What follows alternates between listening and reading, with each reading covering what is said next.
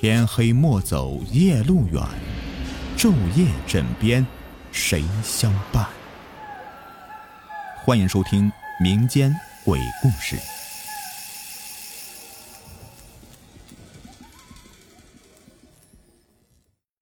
怨尸杀人下集。马莲是如愿以偿，潘员外呢临终把女儿交给他了，也就是等于把偌大的家产都给他了。可是啊，马莲是千算万算，万万没想到潘员外死了以后啊，一向刁钻任性的潘荣就当家做主了，根本就没有拿马莲当一回事儿，竟然明目张胆的和相好的约会了。老太太年事已高，拿她没有办法，只好听之任之。马莲竟然一下子变成一个碍眼的长工了。现在的马莲呢，感到既失落又愤怒，心里的那团恶火呀，熊熊的燃烧着。在一个月黑的夜晚，他拨开了潘荣的房门，潘荣不从，马莲便是先杀后奸。人生的悲伤之事，莫过于幼年丧母、中年丧妻、老年丧子，尤其是这老来丧子。孤零零的剩下一个小脚老太太，过年了，人家贴对联，他家一下子变得冷冷清清的。门口啊贴着这个两张白纸，空有这万贯家财，谁来花呀？老太太呢，买最好的棺材，用了最好的寿衣，因为年底了，就先存着，等出了十五啊再入土。大年三十这晚上呢。万家灯火，鞭炮齐鸣，村子里人呢都沉浸在过年的喜悦之中。老太太煮了一碗饺子放在棺材头面，嚎啕大哭啊！为何走的不是他呀？让他一个人忍受这么大的悲痛啊！夜色是那么的黑，村子里的孩子们都熙熙攘攘的吵闹着。零星的鞭炮声渐渐的平静下来，老太太也有些困了，趴着窗户台上打起盹来。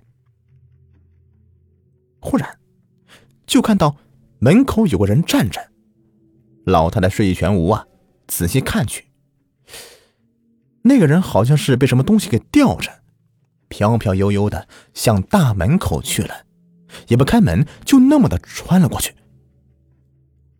老太太赶紧下炕。跟着跑了出去，脚小又加上害怕，好大一会儿才打开大门，四下里张望，就看到那个人在院子里外着飘着，慢慢的转悠一圈，冲着村西去了。老太太终于看明白了，那个人呢不是来偷尸体的，是自己的女儿。老太太是战战兢兢的，重新回屋里，点着灯，棺材是打开的，里面女儿的尸体不见了。老太太瘫坐在地上，这里面的事儿，她明白了。姑娘死的冤呐，不愿意去投胎呀，变成厉鬼了，肯定是去报仇了。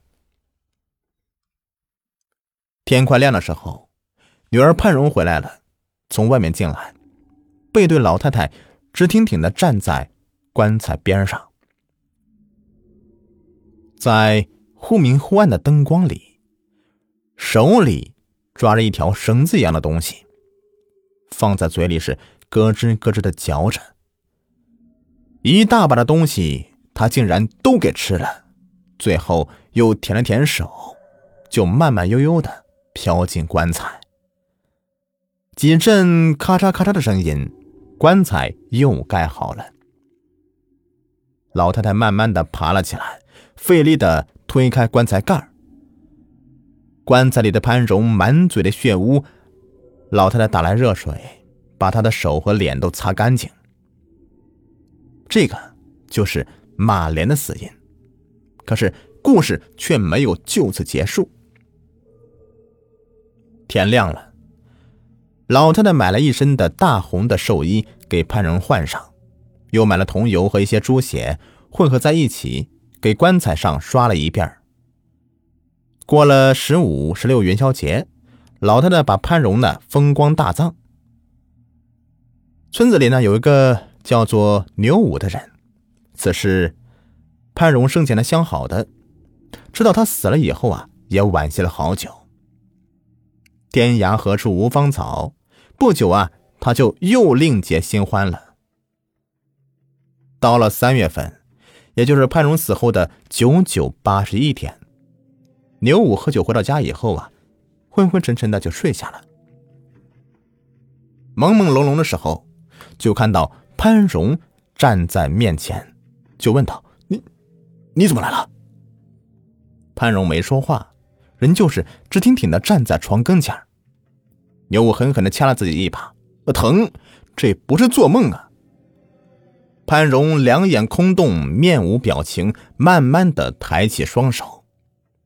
牛武喊了半声“娘”，两眼一翻，晕倒在地上。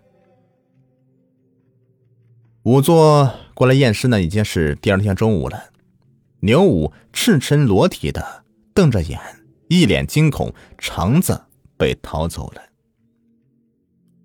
仵作想到了马莲，又想到潘荣强打精神，走出来说了一句：“闹鬼了。”就惊慌失措的走了。这消息呢，很快的就传开了，整个村子里的人呢都炸了锅了。一个村里住着，哪里没有个什么磕磕绊绊的？想起以前的事儿。那些原来和潘家有过拌过嘴的呀，借过东西没还的，平常说话不着调的，反正是村子里没有一个人不害怕的，都害怕潘荣找自己寻仇。一村人呢，都吓得不敢出门，就是白天出来喂猪，都要一家人全出动，有提泔水提面子的，有拿棍子警戒的。有留在自己家里面，心里害怕，出来跟着壮胆的，日上三竿才敢下地干活的，太阳老高啊，就回家关门睡觉的。村民们是心惊胆战的过了几个月，可是也没什么事儿。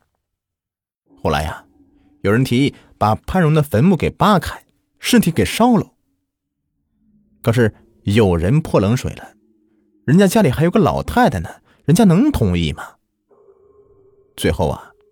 村民们商量以后，大伙凑钱请阴阳先生。哎呀，老太太呢？自从是潘员外呀、潘荣下葬以后，就大门不出二门不迈了。还好他家是地主，生前家中呢藏的粮食有的事儿。扒坟那天呢，有人看到从棺材里面流出一些血，棺材盖儿搬掉以后，再看里面。潘荣的尸体竟然没腐烂，长长的指甲，长长的牙。最让人害怕的就是那长满全身的白毛。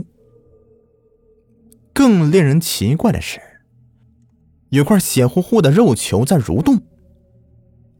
阴阳先生赶紧伸手撩开染红的寿衣，把他给拖了出来。大伙儿凑前一看，竟然是一个孩子。此时啊，潘荣的母亲跑过来，抱起孩子，又是拍打又是抠嘴的。过了好一会儿，竟然哇的一声哭出声来。原来，老太太自从是失去亲人以后啊，几个月以来一直把自己关在家里。今天躺在床上迷糊时，梦到自己的女儿，所以就跑到坟上。那孩子竟然是活着的。